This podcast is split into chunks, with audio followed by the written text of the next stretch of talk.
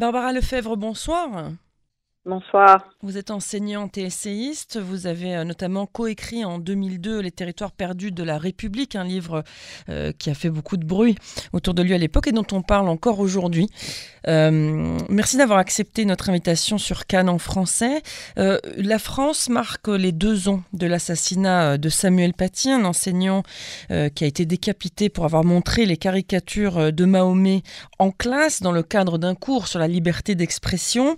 deux ans après, est-ce que la France et l'éducation nationale plus précisément, d'après vous, a appris les leçons, ont appris les leçons de cette tragédie?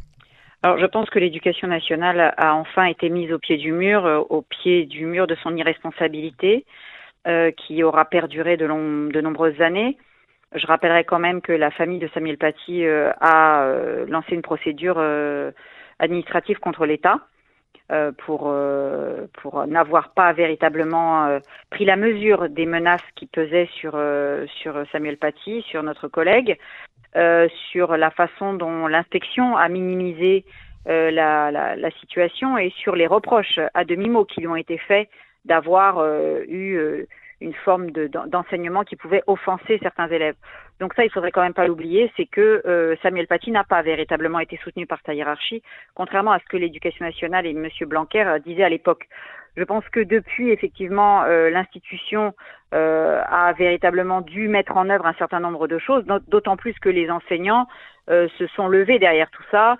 il y a eu aussi les mouvements euh, des, stylos, rouges qui à l'époque des gilets jaunes déjà s'était exprimé pour dire que le côté pas de vague à l'éducation nationale euh, consistait justement à mettre euh, sous le boisseau un certain nombre de problèmes qui ne sont pas que les problèmes liés euh, à, à, à l'islamisme à l'école mais bien d'autres soucis.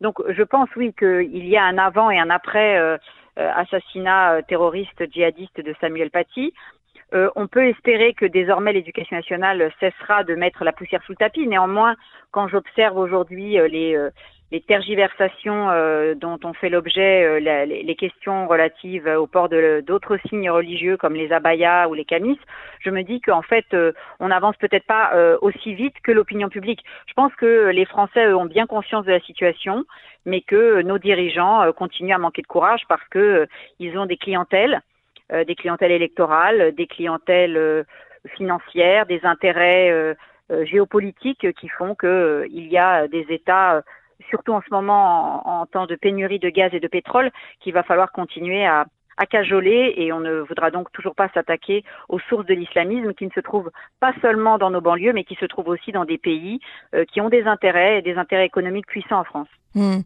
Alors pour revenir euh, à, justement à cette paix sociale euh, qu'a acheté pendant longtemps l'éducation nationale, puisque c'est de ça qu'il s'agit, certains estiment qu'aujourd'hui c'est toujours le cas dans les établissements scolaires, euh, que l'éducation nationale préfère acheter la paix sociale auprès de certains qui véhiculent l'idéologie salafiste notamment, mais pas seulement, également au sein de l'administration publique, que au sein de, de, des lieux publics aussi, où petit à petit le salafisme gagne du terrain malgré le combat de certains et que finalement la laïcité serait peut-être, peut-être caduque. Vous en pensez quoi?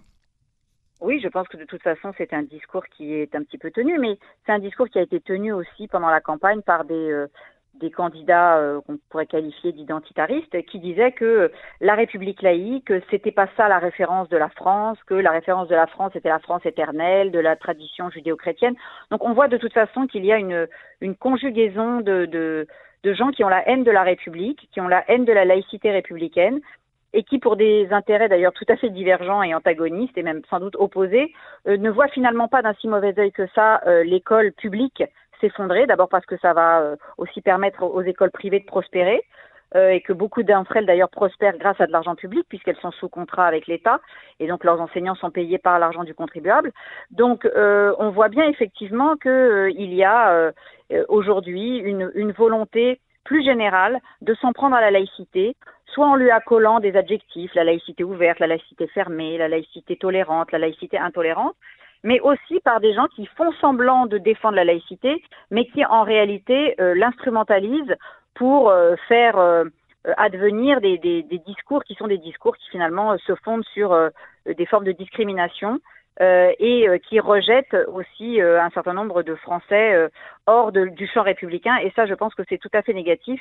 Et je pense que quelque part, la, prise de conscience que nous appelions à travers les territoires perdus de la République en 2002, euh, comme elle n'a pas eu lieu, elle est aujourd'hui récupérée de façon euh, tout à fait excessive par un certain nombre de gens.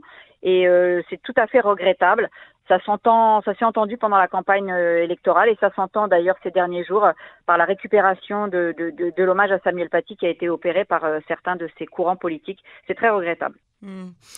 Alors, puisque vous parliez du carburant, les grèves, etc., vous liez les deux, d'après vous, tout est politique alors? Quelque oui, part tout est politique. Hmm. Oh, mais tout est politique. De toute façon, pendant des années, si la gauche, parce que la droite n'a pas beaucoup agi sur la question de la laïcité à l'école, parce que ça, n'est pas un sujet qui a jamais intéressé la droite. Dire, c'est Jacques Chirac qui a fait la loi de 2004. Il l'a faite, je dirais, il l'a vraiment souhaité parce qu'il avait pris conscience de la situation à titre, à titre presque personnel. Mais euh, j'ai un très très euh, puissant souvenir de, de, de, de M. Sarkozy, qui à l'époque était ministre de l'Intérieur et qui ne voulait pas de cette loi. J'ai un très puissant souvenir de M. Fillon, qui était Premier ministre et qui ne voulait pas de la loi euh, sur la burqa. Donc la droite n'a jamais voulu vraiment agir sur la question de la laïcité et la gauche, elle non plus, puisqu'elle minimisait, qu'elle n'arrêtait pas de nous dire que finalement stigmatiser les jeunes filles qui portaient le voile, c'était une forme de racisme, etc. Donc on voit bien effectivement qu'il y a eu euh, un déni complètement sur ces sujets et je recouvrirais ce déni d'intérêt, effectivement, euh, d'intérêt de partenariat avec un certain nombre d'États et on, le voit d'ailleurs étonnamment euh, lorsqu'on reparle de cette Coupe du Monde au Qatar. En réalité, on se rend compte de quoi? Bah, Que cette Coupe du Monde au Qatar, elle a probablement été euh, octroyée à ce pays qui n'avait pas du tout un dossier fiable parce que en échange, on allait euh, lui vendre des rafales et que tout cela a été une manipulation au plus haut sommet de l'État en France. D'ailleurs, le PNF fait une enquête à ce sujet. Donc, euh, et, c'est Monsieur Sarkozy qui a lancé tout ça, et c'est Monsieur Hollande qui a signé les contrats. Donc, on voit bien, par exemple, que sur la question du Qatar, qui a toujours été la plaque tournante de l'islamisme, du salafisme, et d'ailleurs euh, tous les grands chefs du Hamas ont un jour ou l'autre fait euh, escale à Doha, eh bien, on n'a jamais en France agi contre cet État. Au contraire, on a cessé de renforcer nos liens avec cet État qui, par ailleurs, est celui qui finance en grande partie le salafisme, aussi bien, euh, et comme l'Arabie saoudite d'ailleurs, aussi bien en Afrique subsaharienne, dont euh, sont originaires un certain nombre de, gens qui viennent en France et qui importent ce, cet islam euh, aujourd'hui. Quand, vous connaissez bien, quand on connaît un petit peu l'Afrique, comme moi, il s'avère que je connais un petit peu le Mali. Je suis allée au Mali à plusieurs reprises dans les années 90. Vous n'y trouviez aucune femme voilée à la saoudienne. Aujourd'hui, vous avez des femmes voilées à la saoudienne à Bamako. Pourquoi? Eh bien, parce qu'on a aussi euh, laissé les, les Saoudiens, les Qataris, tous ces gens-là, investir ce champ. Et en France, c'est exactement la même chose on retrouve l'influence de ces, de ces euh, mouvances euh, salafistes, fréristes, qui sont tout à fait liées à la question des pétrodollars. Donc tout est lié en effet, et quand vous voyez d'ailleurs les nombreux voyages que nos, dirigeants réalisent euh, en Algérie, que ce soit M. Macron et quelques semaines après, à peine euh, Madame Borne avec 17 ministres, on ne peut pas venir me dire qu'il n'y a pas de lien. Oui, il y a un lien entre la tendance à une certaine aménité pour ces États, euh, on ferme les yeux sur la réalité de, l'islam qu'ils défendent, qui est un islam mortifère et qui a une influence en France. Et euh, en France, eh bien, euh, on se contente de grands discours sur les valeurs de la République euh, en prenant des airs euh, outragés, mais en réalité, on ne se donne pas les moyens de lutter contre les agents d'influence de l'islam politique qui, sont sur notre sol. Et d'après vous, c'est la laïcité qui peut faire rempart euh, à ce phénomène et à cette incursion finalement dans la vie quotidienne des Français, parce que la laïcité à la française, c'est quelque chose de très très spécifique, spécifique à la France évidemment. Quand on regarde les pays, les autres pays européens, ce n'est pas la même laïcité il y a de neutralité, etc., mais pas de laïcité. Mais donc, euh, c'est la laïcité qui ferait barrage alors, d'après vous? Oui, si, mais si elle était euh, défendue et valorisée comme ce qu'elle a toujours été euh, en France. C'est-à-dire que la laïcité en France, l'école laïque à la française, elle est née en 1882 avant même en quelque sorte la Troisième République. C'est-à-dire que la Troisième République qui vient en quelque sorte parachever l'utopie révolutionnaire de 1789, parce que dans les textes de Condorcet, sur l'instruction publique précisément, vous avez déjà euh, toute l'explication de, de, de, la, de la nécessité de, lier l'instruction publique et la laïcité et la neutralité. si cette, cette, cet espace fondateur de la République, qui est l'école laïque, est détruit, c'est tout l'édifice républicain qui s'effondre. Et c'est ce que nous avons toujours dit. C'est ce qu'on dit Régis Debré, c'est ce qu'on dit Alain Finkielkraut, c'est ce qu'on dit Elisabeth Badinter dans les années 90-2000. Euh, Ils se sont fait traiter de racistes, de réac, etc. Alors aujourd'hui, évidemment, enfin, ce discours euh, n'est plus euh, qualifié de réac. Hélas, il est récupéré par certains qui en font un discours raciste, et ça, je m'en détache complètement. Mais ce discours-là quand il était tenu dans les années 80-90, s'il avait été écouté et que notamment la gauche avait tenu euh, droit et ferme sur ce principe de laïcité, on pourrait aujourd'hui effectivement espérer que ce principe soit toujours debout et qu'on pourrait s'y tenir pour refonder un espace commun de république dans lequel on pourrait enfin vivre tous ensemble avec notre mixité sociale, notre mixité culturelle. Mais ce n'est plus le cas. On a détruit le cœur même du réacteur de la République, qui était l'école laïque et républicaine. Donc aujourd'hui, si vous voulez, la laïcité dont tout le monde se parle et dont tout le monde parle dans les grands discours, le cœur même vivant et battant de la laïcité qui fait des citoyens français, euh, des, gens qui sont capables de vivre ensemble parce que chez eux, ils sont juifs, ils sont musulmans, ils sont ce qu'ils veulent, mais à l'extérieur de leur lieu d'habitation, à l'extérieur de leur entre-soi, ils sont d'abord des citoyens français. Aujourd'hui, l'école, c'est viens comme tu es. Et surtout, ne change pas. C'est-à-dire que tu viens à l'école et on doit te reconnaître comme juif, comme musulman. Non, moi j'ai toujours dit à mes élèves, votre religion ne m'intéresse pas et je peux même vous dire que votre religion, je m'en fiche complètement. Et ça pouvait les offenser, ça pouvait les choquer. Si ça les offense et ça les choque, ils vont dans des écoles religieuses, ils vont dans des écoles confessionnelles. Ils ne viennent pas dans l'école de tout le monde, ils ne viennent pas dans l'école de tous les Français. Et je considère qu'effectivement, le fait d'avoir abandonné l'école laïque et républicaine, ça a été pousser les gens au séparatisme, pousser les gens au communautarisme, et maintenant, finalement, on déplore les conséquences des causes qu'on a chéries, comme dit le, proverbe, c'est-à-dire que on constate ben, cette capacité qu'ont maintenant les gens à vivre euh, séparés les uns des autres, de façon communautarisée, ghettoisée, et euh, on le déplore. Bah oui, mais l'espace du commun, qui était l'école, qui était le service militaire, tout cela, on l'a détruit, et maintenant, on n'a plus qu'un champ de ruines. Donc effectivement, si on veut rebâtir un minimum de vivre ensemble et de vivre ensemble républicain, il faudrait reconstruire l'école, mais je ne vois pas aujourd'hui où est le courage politique pour faire cela. Hmm. Je vais être un petit peu dans la provocation, mais si on prend par exemple l'exemple de la Belgique voisine qui n'est pas laïque mais neutre, euh, vous diriez que ce n'est pas un bon système alors pour le vivre ensemble, qu'il est différent? Est-ce que la France ne peut pas s'adapter peut-être à la situation actuelle? J'ai pas l'impression que la Belgique soit un pays où euh, il y a vraiment un vivre ensemble extraordinaire, ne serait-ce déjà qu'entre les Flamands et les Wallons. Euh, par ailleurs, j'ai pas le sentiment qu'à Molenbeek euh, ou que certains quartiers enclavés islamistes soient des, des, des quartiers dans lesquels il y a une une acculturation à la, à, la, culture, je dirais, belge, ou en tout cas aux valeurs démocratiques belges. Donc je, je, ne vois pas bien en quoi le modèle belge. Après, moi, je respecte tous les modèles. Mm. Je veux dire, les, les Allemands ont leur école, les Américains ont la leur, les Israéliens ont la leur. Les Français avaient leur école. Je, je, je parle au passé. C'est bien pour ça dire j'ai quitté l'éducation nationale. Avaient leur école. C'est une école qui a fait ses preuves.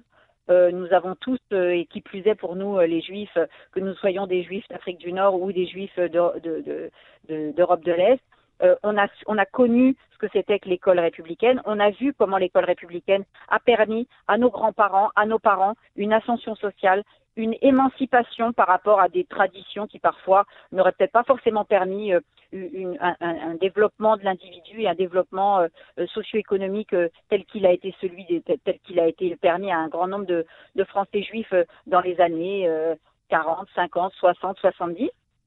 Aujourd'hui, bah, vous, ne voyez plus cela parce qu'en réalité aujourd'hui tout le monde est enfermé dans son ghetto euh, d'origine, dans son ghetto de naissance. Et moi je trouve ça extrêmement extrêmement regrettable. Et quand je vois que l'école cède par exemple aux, revendications du ramadan où euh, on fait des notes à mes collègues de PS pour leur expliquer que pendant le mois du ramadan, bah, il ne faut pas faire des activités sportives trop fatigantes au cas où les élèves tournent de l'œil parce qu'ils n'ont pas bu et, mangé. Mais moi je trouve que ça, c'est pas la bienveillance, c'est pas euh, de la générosité ou de la tolérance, c'est en réalité prendre en compte un certain nombre de dimensions euh, vis-à-vis desquelles l'école n'a pas à, s'engager. Et euh, si des enfants et des parents sont assez irresponsables pour faire jeûner des enfants de 12-13 ans, c'est leur responsabilité, ils doivent les assumer, ce n'est pas à l'école de tous de s'adapter à cela, de la même façon qu'on n'a pas à demander de déplacer des examens parce que c'est euh, Shabbat, parce que c'est euh, Rosh Hashanah, parce que c'est Kippour. Non, on est dans l'école laïque, on est dans la France laïque. Il y a des examens. Si vous voulez pas passer les examens ce jour-là, ben, vous allez vivre euh, en Israël où les examens sont adaptés à un calendrier religieux. Donc je, je, je pense qu'aujourd'hui, il faudrait remettre vraiment, non pas l'Église au centre du village, mais remettre la République au centre du village. Et comment faire pour ça? Ce sera ma dernière ah ben question. ça, il, faut, beaucoup de courage politique. Hmm. Parce que justement, c'est l'absence de courage politique qui fait qu'aujourd'hui, vous avez des gens qui sont tout juste à nous, à, nous dire qu'il faudrait Jeanne d'Arc euh, et qu'il faudrait, euh, tout juste, il faudrait pas le retour de Clovis. Donc, euh, moi, je veux dire, j'ai entendu des discours pendant la campagne de 2017, on va pas se mentir, tenus par ailleurs par quelqu'un comme comme Monsieur Zemmour qui se dit se dit d'origine juive. Moi, je, je, je, tombais des nues. Moi, quand je l'ai vu devant la crèche de Noël pour nous expliquer qu'il fallait quasiment euh, prier le petit Jésus à Noël parce que sinon on n'était pas un vrai Français. Euh, moi, je, je, je, me dis, c'est parce que pendant des années, il n'y a pas eu de courage politique pour lutter contre l'islamisme et pour lutter contre euh, l'abandon de la laïcité qu'on a aujourd'hui des discours extrémistes qui, en plus, en arrivent à dire des absurdités complètes mm. et qu'on on, on, voit d'ailleurs suivi par un grand nombre de, de, de, de, Français juifs, enfin qui pour certains d'ailleurs sont partis vivre en Israël, donc je ne sais pas pourquoi ils se sont si concernés par, euh, par ça, mais en tout cas, euh, je, pense qu'effectivement, euh, le, travail qui aurait dû être fait n'a pas été fait et que ça favorise effectivement des gens qui tiennent des propos que je trouve absolument inadaptés pour redresser le pays. Hmm. Merci beaucoup hein, Barbara Lefebvre de nous avoir consacré ces quelques minutes. Je rappelle que vous êtes enseignante ou ex-enseignante ou enseignante en conversion, je ne sais pas très oh, bien. On est, on est, on est enseignante, enseignante un jour, enseignante toujours. Hein. Voilà. Et si, je pouvais, si je pouvais, je retournerais à l'éducation nationale, mais euh, les conditions qui nous sont faites de travail et de, de, d'épanouissement à la fois professionnel et personnel euh, sont complètement aujourd'hui euh, intenables. Donc j'allais justement dire que vous souhaitez ben, que vous puissiez réintégrer euh, l'éducation nationale puisque cela voudrait dire que ça va mieux au sein des écoles des écoles françaises. Merci beaucoup, une bonne soirée à vous. Merci à vous, au revoir.